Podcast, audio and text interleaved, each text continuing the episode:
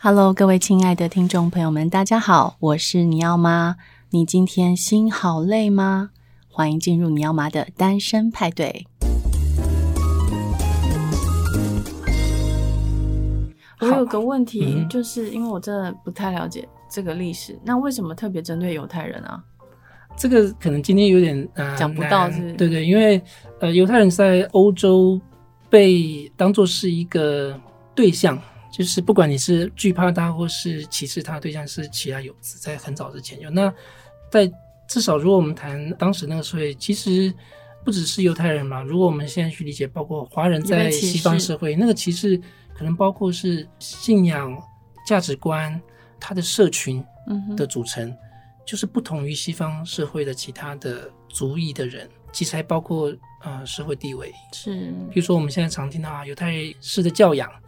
华人式的教养，他总是比较强调，比如说财富的累积，啊、呃，这种有土是有财，哎、欸，对，也因此，呃，比如强调教育，强调财富，那因此他对于下一代的教养，他慢慢的就会形成一个社会阶级，在西方社会变是比较具有优势的主导性的。嗯嗯嗯、那当一个社会进入一个，譬如说在我们这个年代，就是经济发展衰退。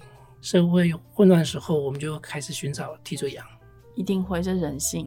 什么样的人会变成是替罪羊？就是他不是绝对支配性的阶级的人，对，他是相对来说，哎，你看起来不是贵族，可是为什么你享有的社会地位或是呃社会阶级好像比我高？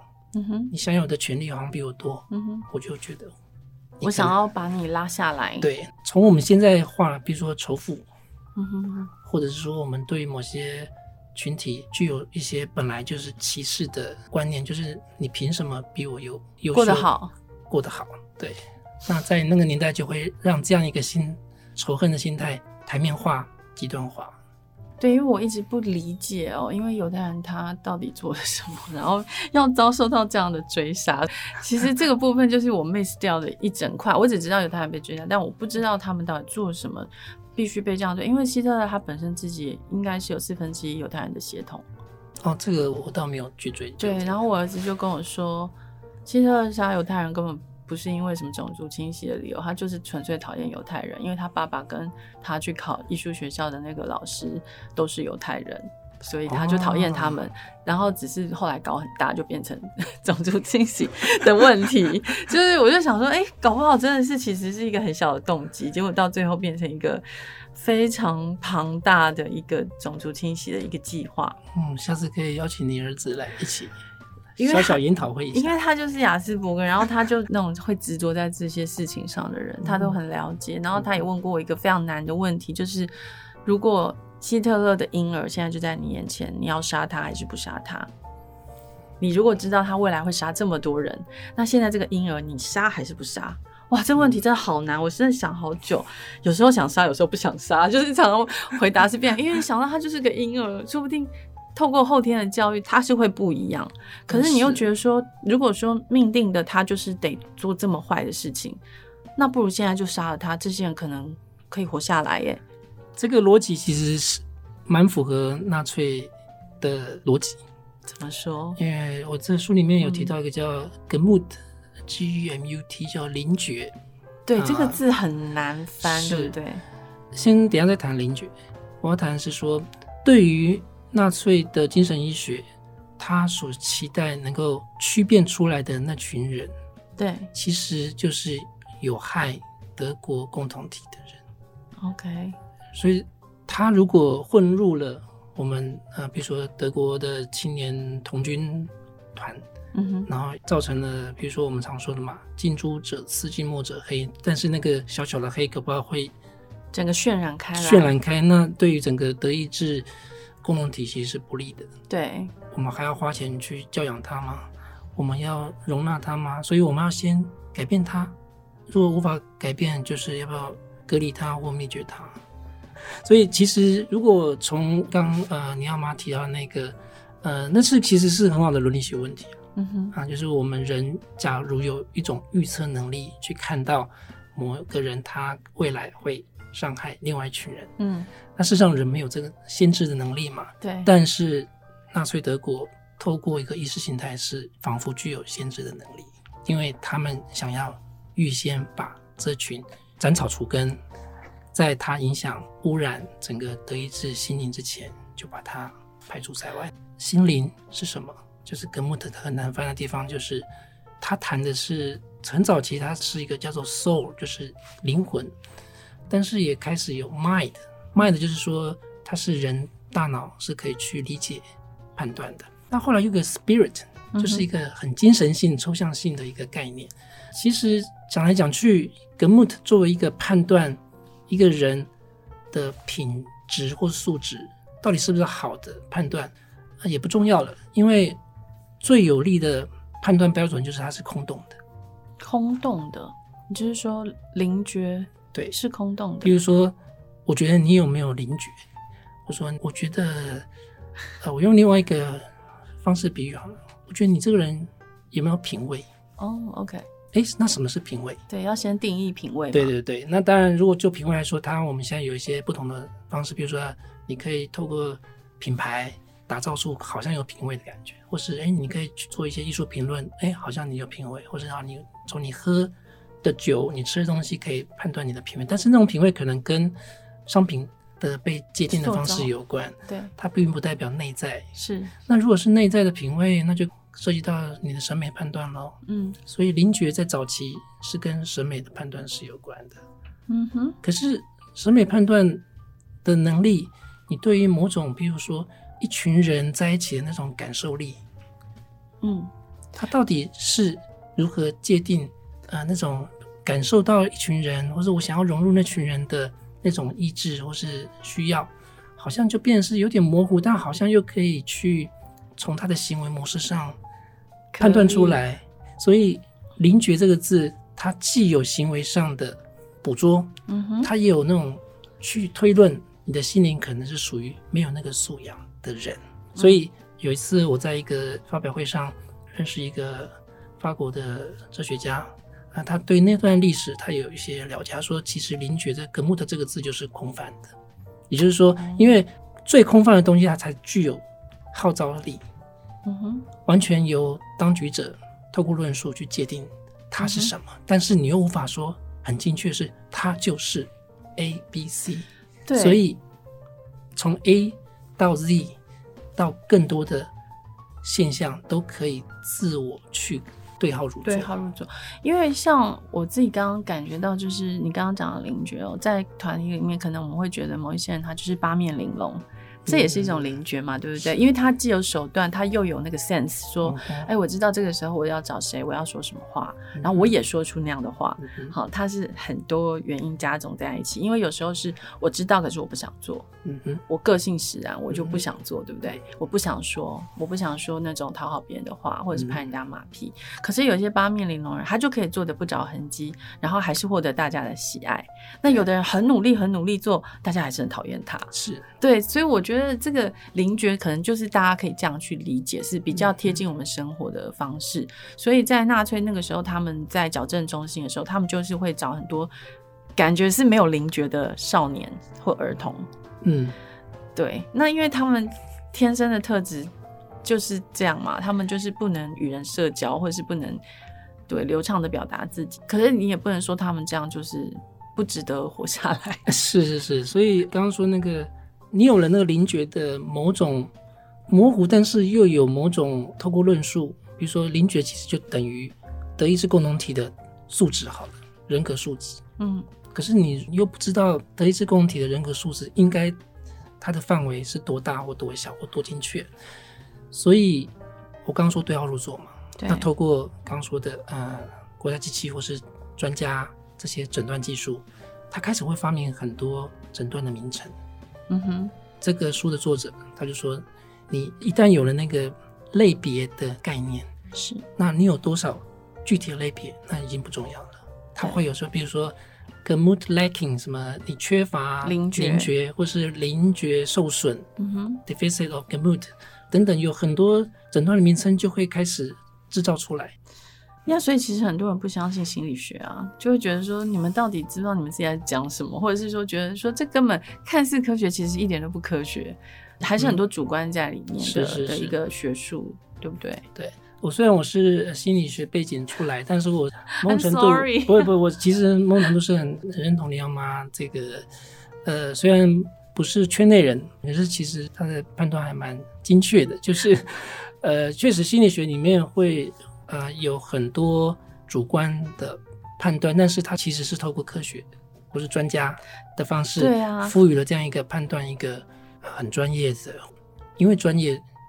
而具有神圣性的，是的一个价值。你缺乏一些自我意识，那如果你听信专家，那很容易就把心理学家所说的就买账，奉为圭臬。因为其实事实上，我自己觉得啊，像这些东西，它都跟信仰很像，就是你找到一个你所信仰的价值，嗯，然后你就一直跟随它。像弗洛伊德，很多人也很不喜欢弗洛伊德的想法，那后来就转向荣格嘛。嗯，对对，所以就是变成说，现在可能大家都很喜欢说荣格那一套，然后去鄙视弗洛伊德。我认为每一个学者都有他的价值啦，就是说他们实实在在的在某一个领域哦，他们是做了比我们更多更多深入的研究，他们自己有办法想出一套学说，说服自己，说服别人。我觉得是一个蛮厉害的事情。嗯嗯、是，不过其实这本书也好，我是说啊、呃，我觉得我们不管我们怎么称它啦。不管我们说是雅斯伯格，或者说现在雅斯伯格这个字，照道理说，它在医学上已经不算是一个没有这样一个诊断类别了。所以我们、啊、我们也不需要再去用这样一个 Asperger 这个叫做疾病名称、精神疾病名称来做诊断。但是它其实已经深入人心、深入社会，就是呃，雅思这个里边是我们的惯用语，不管我们怎么命名它，嗯，那重点是我们用什么样的态度去认识这些。不管有没有被纳入这个类别或诊断的人的存在，比如说总极端来说，我曾经有做过一个呃研究，嗯，访谈式的研究，就是确诊的亚斯伯格的孩子，嗯，大多数都是妈妈带孩子去医院做对治疗嘛，对，妈妈嘛，久而久之也大概知道，透过喂教，透过这些团体治疗的情境，他知道哦，原来亚斯伯格是什么什么什么，对，所以他们都会有一个问题，呃。对不起，不是都，就是大多数的妈妈，他们说，嗯，如果这样子是雅斯伯的，那我的先生是不是？是啊，就是开始会一直追溯到祖宗八代，都说，哎，那谁谁谁也是这样，很孤僻啊，然后就是不能沟通，很固执，然后一定要坚持做什么。这其实是很有趣的现象，就是说，很可能先生是因为，如果你从遗传学的角度，有人认为啊，对，就难相处嘛。那第二个是男性，好像真的又更证证实了这样。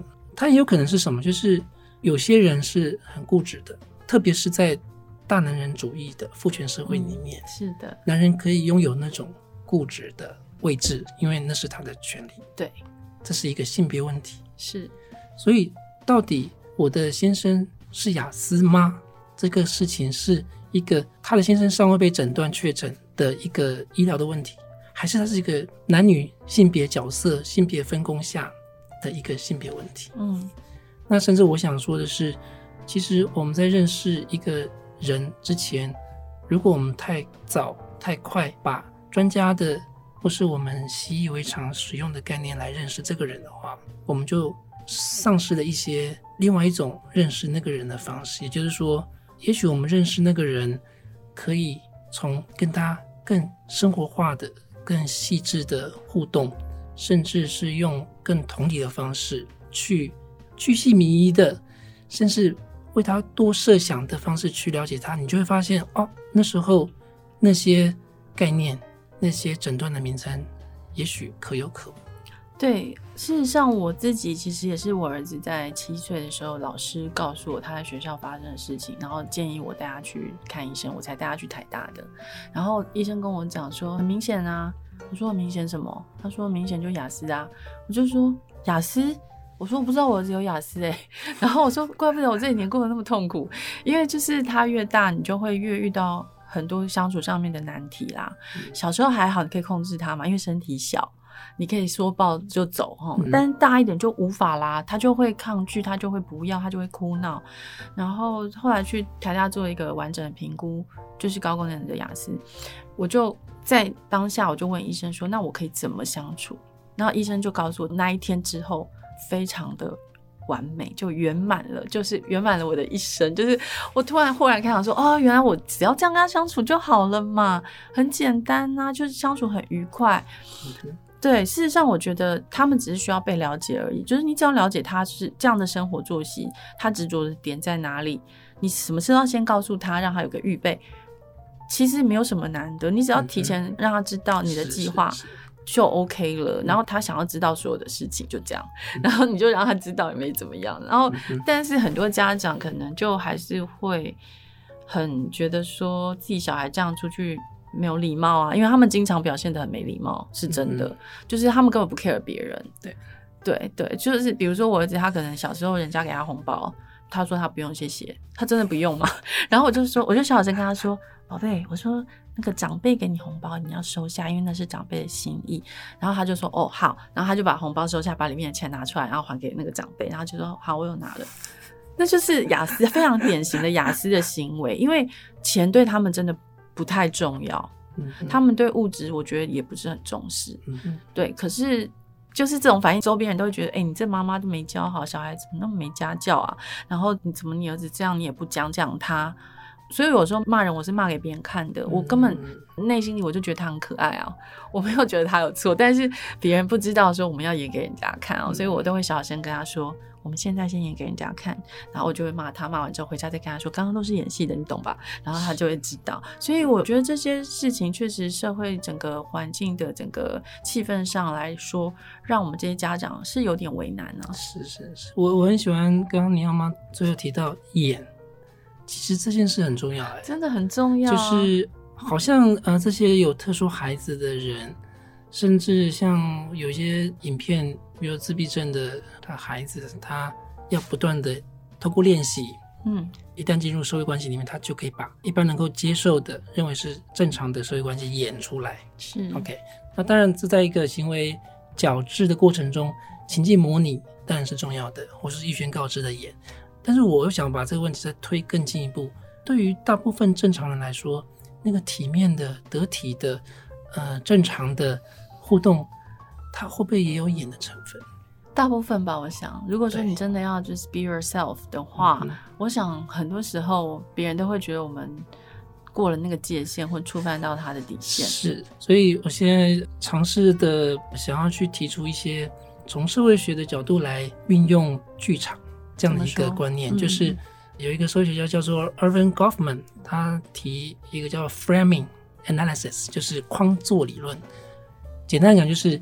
其实我们在人际互动中有很多很多的不同的框架，就好像进入了不同的脚本、不同的舞台设定，就是有一些特定的 occasions。对，你知情的人，你就会在这个舞台跟那个舞台轻松的转换。对，这是一大部分正常人嘛。就是哎，我知道这个框架是什么。嗯、好，这时候老师在我面前，我应该，是他是上司在那边，我应该讲什么话？对。但是有的人可能会不知道、不知情。对。我们先不管他是不是雅思，有时候哎，我误入了那个这个情境，情境或者我不知道这个情境里面他前面的 key 就是那个痛调是什么，我就会突然出格。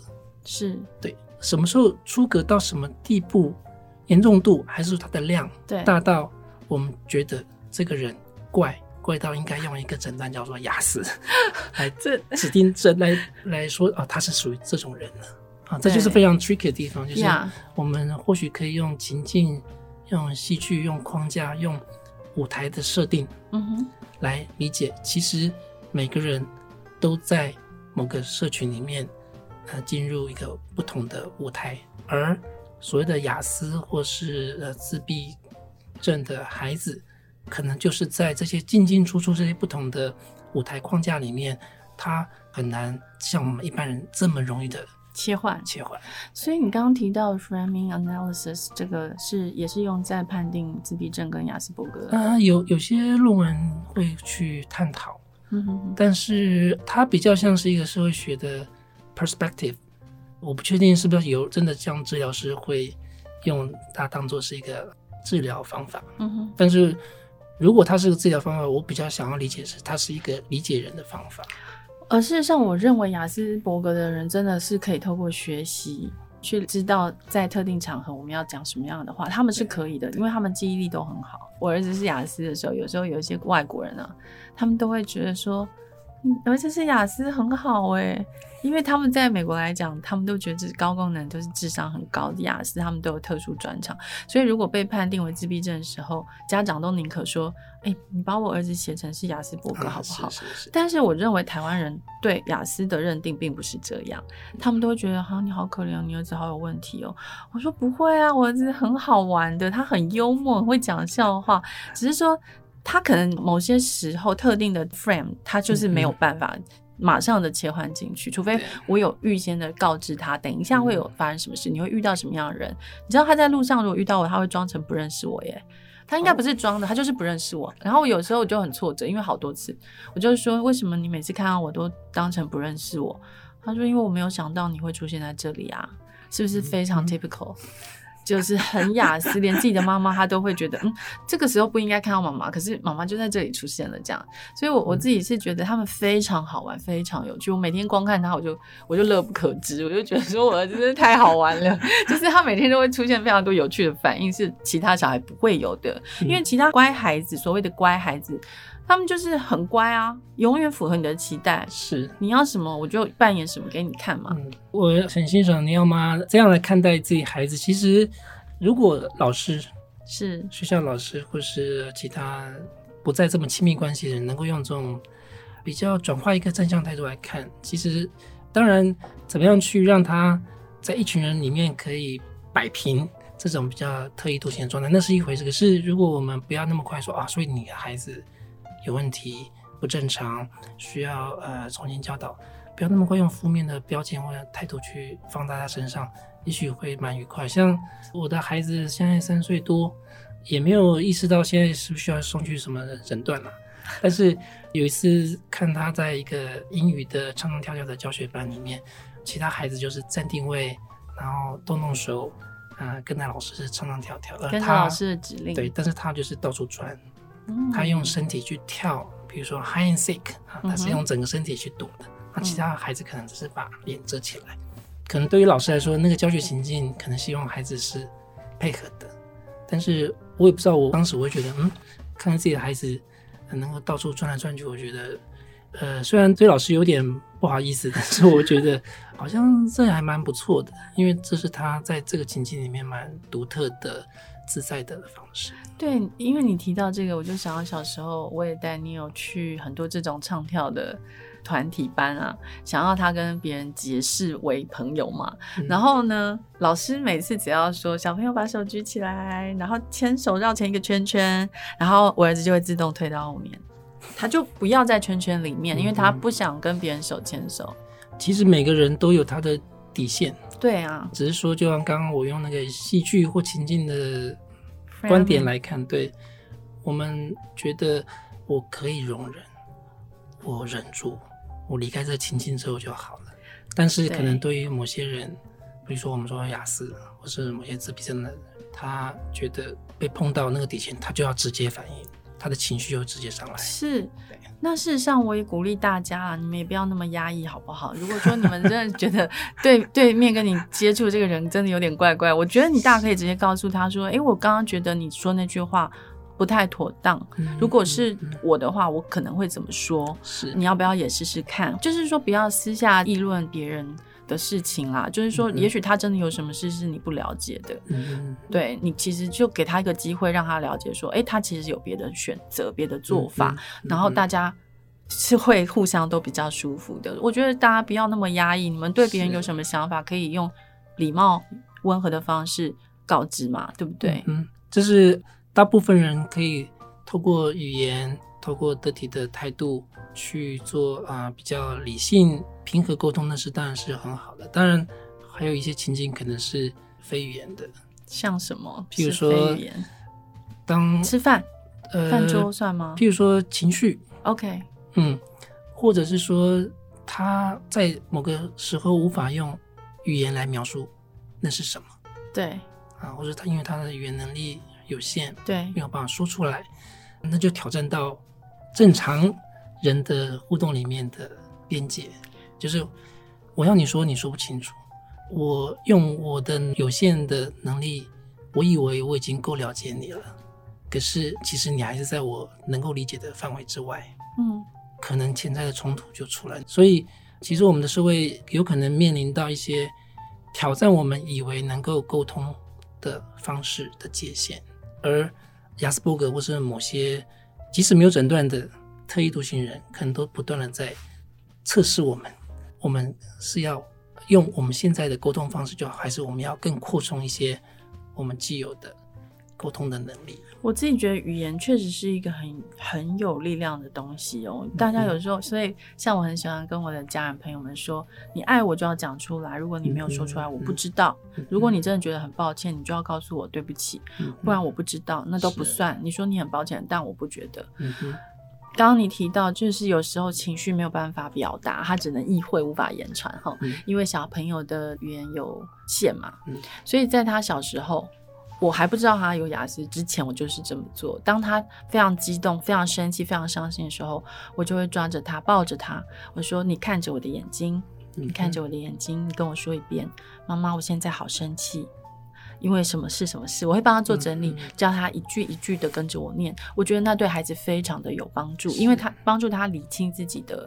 呃，情绪、思绪等等，因为他不知道怎么表达，他只能用愤怒的方式、肢体动作、打滚啊、大吼大叫。可是当你让他有一个工具，就是透过语言去传达的时候，他会变得很冷静。嗯嗯，是吧？是，没错没错。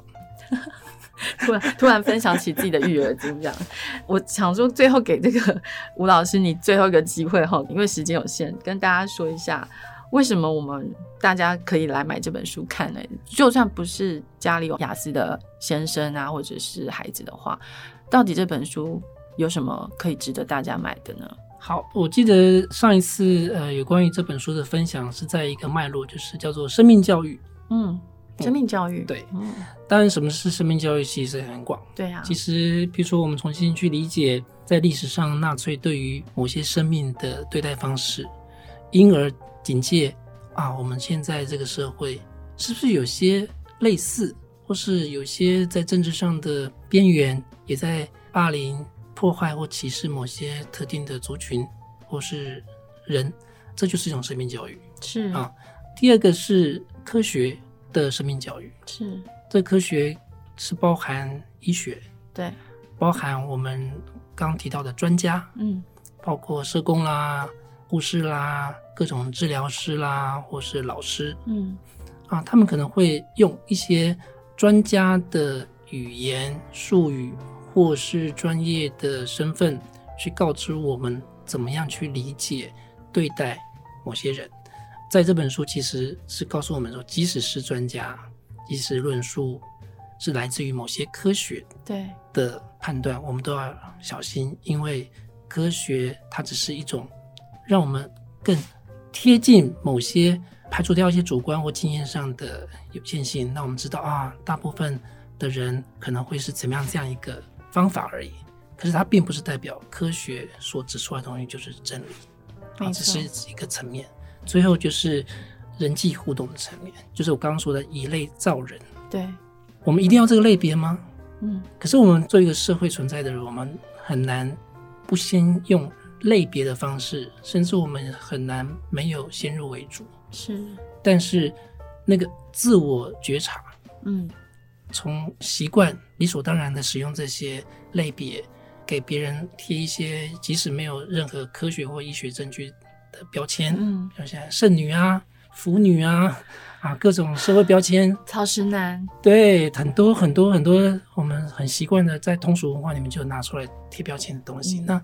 我们可能在言谈好笑的时候使用它，但其实我们可能要理解说啊，我可能又在 making up people 了。Yeah，对，就是像纳粹一样。对，所以这些不同的层面，其实就是一个生命教育。所以这本呃学术的书，如果大家遇到很艰难的地方，就跳过去，但其实你还是可以捕捉到这作者他其实要告诉我们的一个态度，就是刚不同的层面来理解生命。嗯，谢谢吴老师今天的分享。这本书我自己真心非常喜欢，因为它真的提供了一个崭新的观点，在看雅斯伯格这件事情。雅斯伯格其实也在好像二零一四年的时候已经被除名了啦，就是说这个病症就不在雅斯伯格为名称，而是被并到这个泛自闭症里面去。所以如果大家有兴趣的话，其实上网查很多资料之外，你们也可以看看雅斯伯格的孩子们这本非常非常特别的书。它其实没有真的很难啊，是因为我历史很烂，所以我会 很多地方看不懂。可是呃，整体而言，它是一本非常好读，因为我觉得吴哲阳老师的译本是很好读的。有些翻译的东西真的是读不完，可是它是翻译的很浅白，就是说那个文字用词都是很容易理解的，所以让一本看似非常学术艰难的书，但是它是可以大众可以阅读的程度，我觉得对。那今天非常谢谢吴老师，好，谢谢。节目就到这边为止，拜拜喽，拜拜。